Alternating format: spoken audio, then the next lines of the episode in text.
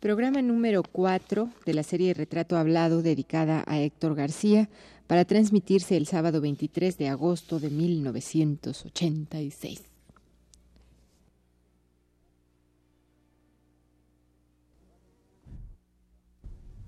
Radio UNAM presenta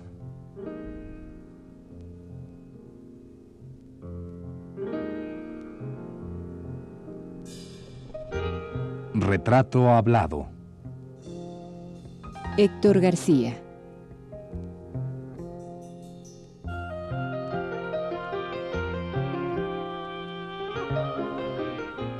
Un reportaje a cargo de Elvira García.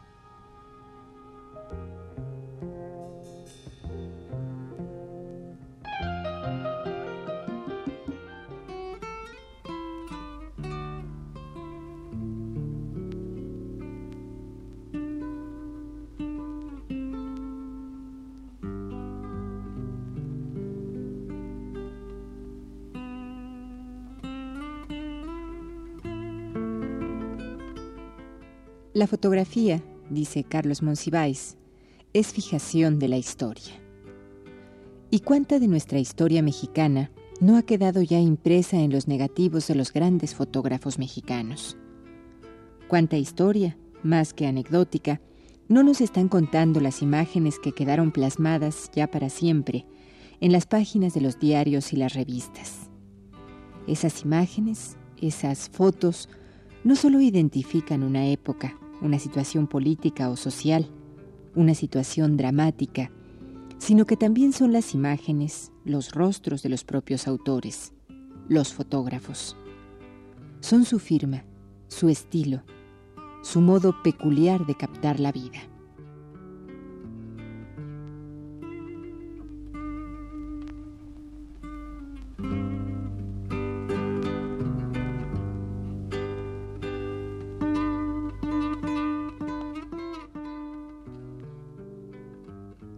Ahí han quedado, para la historia, las escenas que apresó el ojo del fotógrafo. Ahí queda la foto del obrero en huelga asesinado en Oaxaca, tomada por don Manuel Álvarez Bravo hace ya 50 años. También quedó la imagen de la madre llorando junto a su hijo asesinado durante la manifestación del primero de mayo de 1952, de autor anónimo. Permanecen las escenas de la manifestación de maestros del Politécnico en 1941, captadas por los hermanos Mayo, o las múltiples fotografías de rostros de los manifestantes del movimiento ferrocarrilero en 1958, o la manaza de David Alfaro Siqueiros en la cárcel de Lecumberri en 1960, apresada por el ojo y la sensibilidad de Héctor García. Tantos y tantos rostros de la vida mexicana que hoy no acabaríamos de mencionar.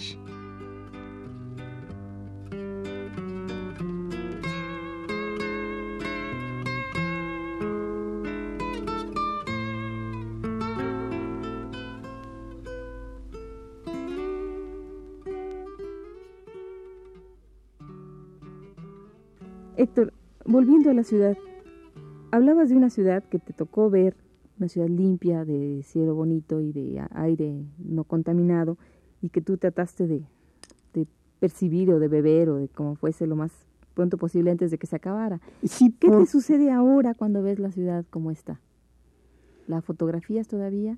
Ah, claro que sí, es decir, yo soy un cronista de, la ciudad, es, decir, mi cámara me acompaña permanentemente, es decir, yo sigo fotografiando todo y no sé, quizás eh, sirva para eh, contagiar eh, este dolor, esta rabia, este deseo de superar esas circunstancias. Eso sí, quizás en ese aspecto sí, tener una conciencia de que debemos de perseverar en, ser dueños de nuestro destino, en poder manejar nuestras circunstancias en no permitir en que estas cosas sucedan por designios eh, este, eh, externos y por intereses eh, internos bastardos. Héctor, esta, esta claridad, digamos, ante la realidad o las realidades que has que te ha tocado vivir no solo como como persona de toda tu historia que venimos hablando, sino como cronista. Tú acabas de decir, te lo ha dado, digamos, ha sido una una formación que te ha dado el periodismo. Es decir, muchas veces uno, el, si es que puedo explicarme, el periodismo lo acerca a uno a, distintas realidades que otros oficios u otras profesiones no te dan, ¿no? Sí, claro. es lo mismo estar. Las oportunidades.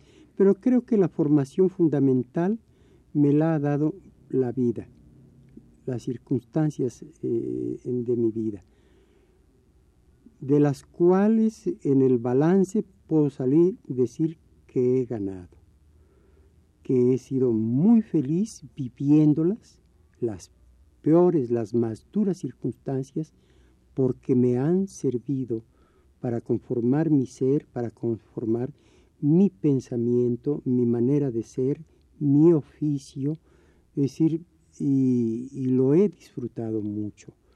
Es decir, eh, eh, ser alguien eh, es tener este, una historia de muchos fracasos y de algunos logros.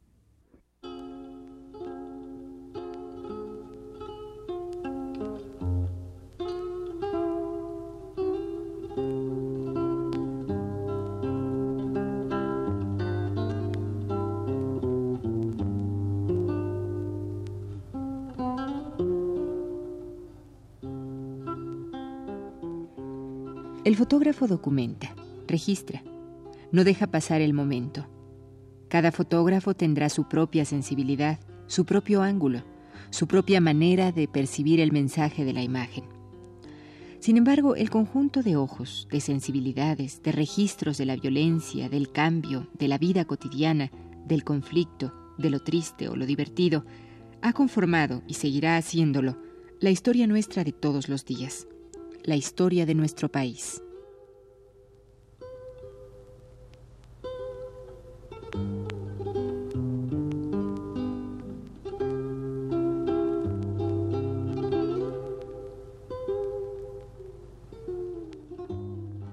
¿Y el periodismo es un vicio?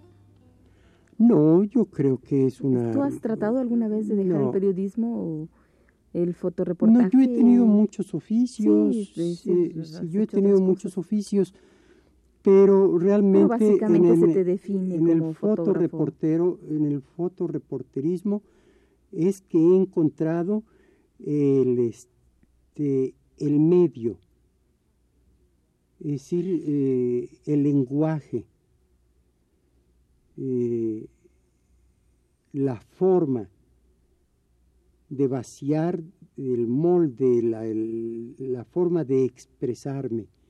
Entonces, eh, es como, bueno, no sé si será mucha eh, impaciencia la mía de decir que es como el poeta, el poeta lo es siempre, el artista lo es siempre, eh, el escritor, el literato, en fin, yo creo que eh, he encontrado la forma adecuada para expresarme y, lo disfruto mucho y me ha costado mucho trabajo hacer este oficio, dominarlo para más o menos eh, expresarme y yo creo que pues hasta el último día de mi vida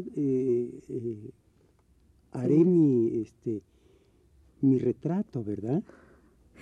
Héctor, hablando ya del oficio y de todo lo que te ha costado trabajo dominarlo, etcétera, ya entrando a tu oficio en sí, entrando casi a tu, a, tu laboratorio, a ti con tu cámara, tú todos los días, ¿cuál es tu disciplina diaria? ¿Sales todos los días con tu cámara? tengas o no alguna orden de tu periódico, alguna cosa específica de hacer. ¿Tú sales con tu cámara todos los días? Sí, en eso tuve un, maestro eh, que se llamó Wiki. Wiki era, tengo entendido que un irlandés en Nueva York que estaba siempre con las botas puestas, las botas de bomberos, en su carcacha un gran Chevrolet y ahí comía y dormía, ahí eh, esperaba siempre con la estación sintonizada en la onda de la policía el acontecimiento de la noticia de la ciudad. Con su cámara Speed Graphic 4x5, con sus eh, eh, este, foquillos de, de su flash, con los bulbos de su flash, siempre dispuesto a llegar y casi siempre les ganaba a las patrullas y a los bomberos en los incendios, en los asaltos, en los crímenes, en los robos, en todo lo que era noticia, él estaba presente y era un freelance. Entonces eh, dormitaba con la cámara como almohada y siempre llegaba a los periódicos antes todo, que, que, los fotógrafos, que los fotógrafos de, de, los propios periódicos y con las mejores fotografías. Así es que Fiorello La Guardia, que fue un singular eh, pues regente de la ciudad o, el equivalente, muy querido, de origen italiano, vio que, que Wiggy este, fotografiaba siempre y que estaba en todos lados, que era como un dios neoyorquino, entonces lo contrató como su fotógrafo para hacer su imagen de servicio a la ciudad. Entonces Fiorello en la Guardia llegaba también con los bomberos, con la Cruz Roja, etcétera, y Wiggy ya estaba ahí para fotografiarlo. Fue, ¿Y tú aprendiste de esta disciplina? Y yo aprendí eso, un fotógrafo debe estar con la cámara permanentemente en ristre, ¿verdad?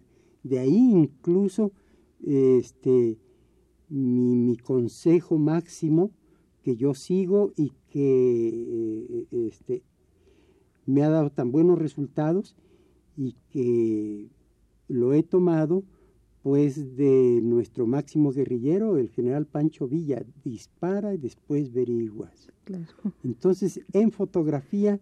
Primero se dispara y después se averigua. Y después, a ver, cómo salieron, qué salieron, eh, qué salió. Pero es decir, hay que disparar como vaquero desde, desde aquí abajo y en todas direcciones.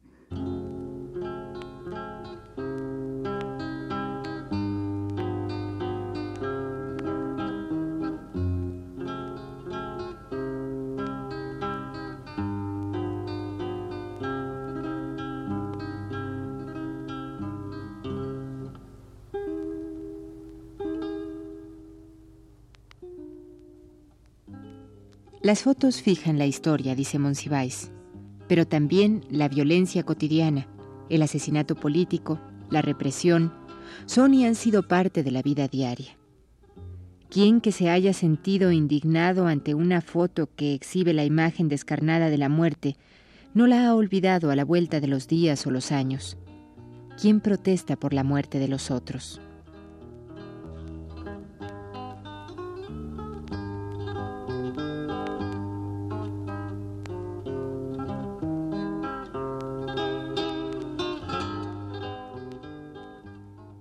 Carlos Monsiváis dice en el texto Los reporteros gráficos que publica en el libro El poder de la imagen y la imagen del poder lo siguiente. El militante asesinado en la manifestación del primero de mayo de 1952, ¿quién recuerda a ese mártir? A la foto de esa madre aferrada al cadáver de su hijo no la acompañan nombres o explicaciones. Quizás no hagan falta. Cualquier historia de este siglo mexicano multiplicará fotos similares, obreros y campesinos y estudiantes sorprendidos, la cauda de seres abatidos en el ejercicio de su disidencia o porque allí estaban al ocurrir el escarmiento.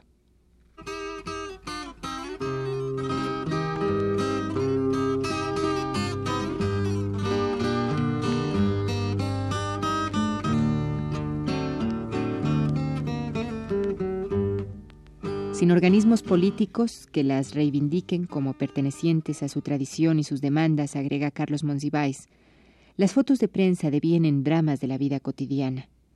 las tragedias de las que nadie está exento, algo al margen de la historia, inscrito en el gran texto del Valle de Lágrimas.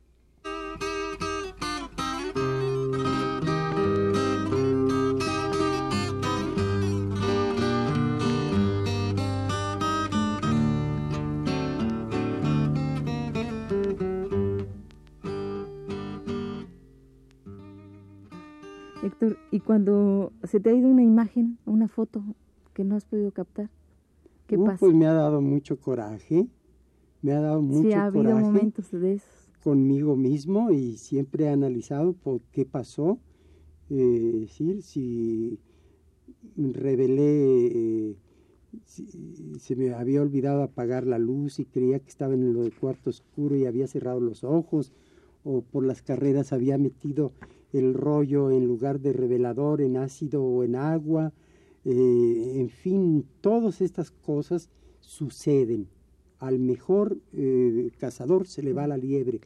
Los errores, por eso eh, es lo que te digo, es muy de duro aprender de- de- en el oficio, en el, o- en el oficio concretamente. Y mm, si por circunstancias se me va el instante decisivo de una acción, una imagen decisiva, pues me da mucha rabia. Porque Pero además son mismo. irrecuperables, ¿no? Ah, no, pues es el instante decisivo, no vuelve a repetirse. Claro, claro. ¿Y tú eh, revelas tus, tus rollos? ¿Tienes o tienes ayudantes o, o te gusta hacer todo el, todo el trabajo tú solo? Bueno, yo aprendí el oficio y hacerlo todo totalmente. Eh, después de la Academia de Arte Cinematográfico, donde aprendí, pues, eh, eh, digamos, el aspecto más depurado del oficio, bajo la égida del maestro Álvarez Bravo, que es un técnico extraordinario, además de un gran artista y de un cuidadoso y un meticuloso en la parte del desarrollo técnico, este, pues ya después me fui a los periódicos donde Todo es al eh, todo es absolutamente al revés, donde el, el que manda es el tiempo, ¿verdad? La angustia del tiempo hace que se medio revelen, que se medio laven, que se medio fijen las imágenes, que se medio impriman y, que, en fin, pero eh, la angustia es entregar la fotografía para que entre a prensas y se imprima, ¿verdad?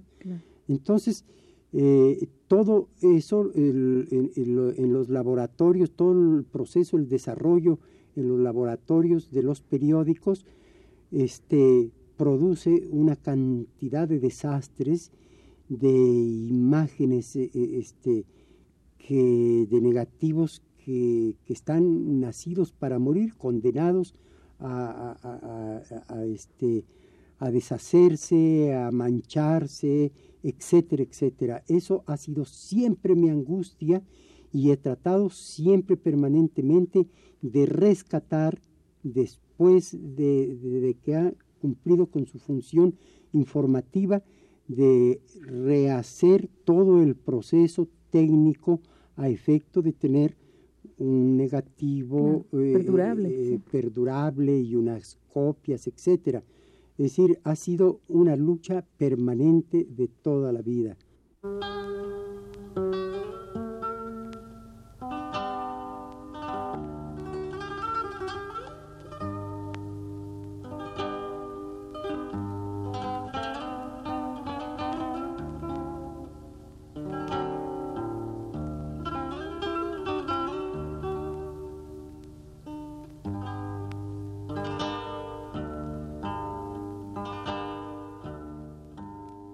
Dice Monsiváis que la fotografía también miente.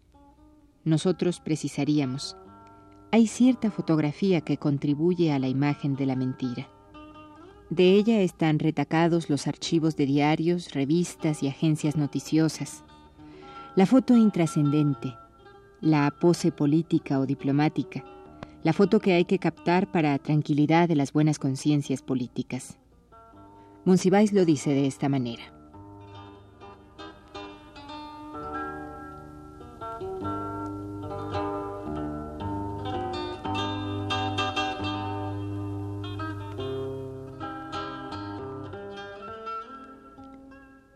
Han querido decir las decenas de miles de impresiones donde los presidentes o los candidatos se dejan enmarcar por jóvenes representantes de la belleza regional, reciben honores, fatigan su heroico pecho con inútiles medallas, estrechan la mano de sus semejantes, lanzan la verdad pública al viento de la posteridad, le obsequian su perfil patricio a la República.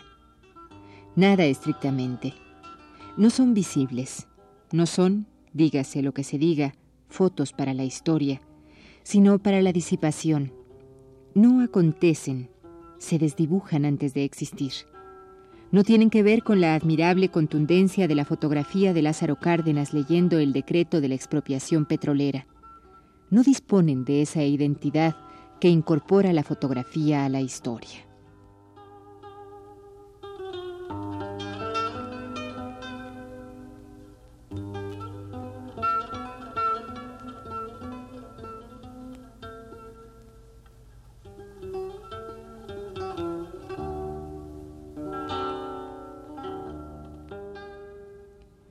Héctor García, como todos los fotógrafos que de alguna manera laboran para el diarismo capitalino, debe guardar en su archivo algunas de esas fotos que registran la historia de la intrascendencia.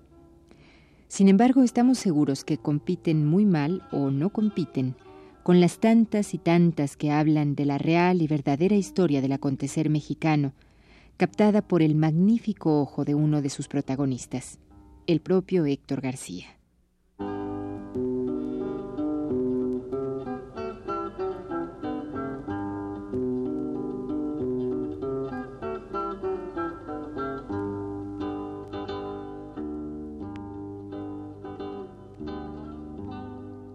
Esta fue la cuarta parte de la serie dedicada al fotógrafo mexicano Héctor García.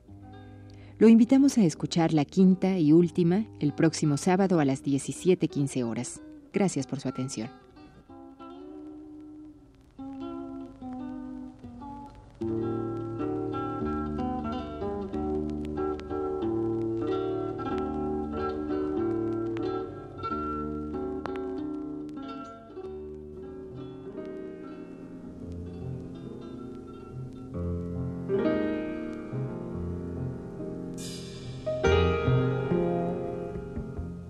Radio UNAM presentó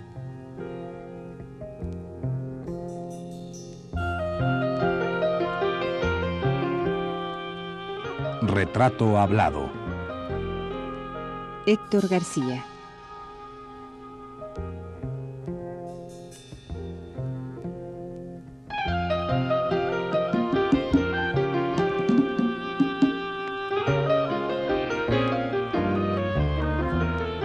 Un reportaje a cargo de Elvira García.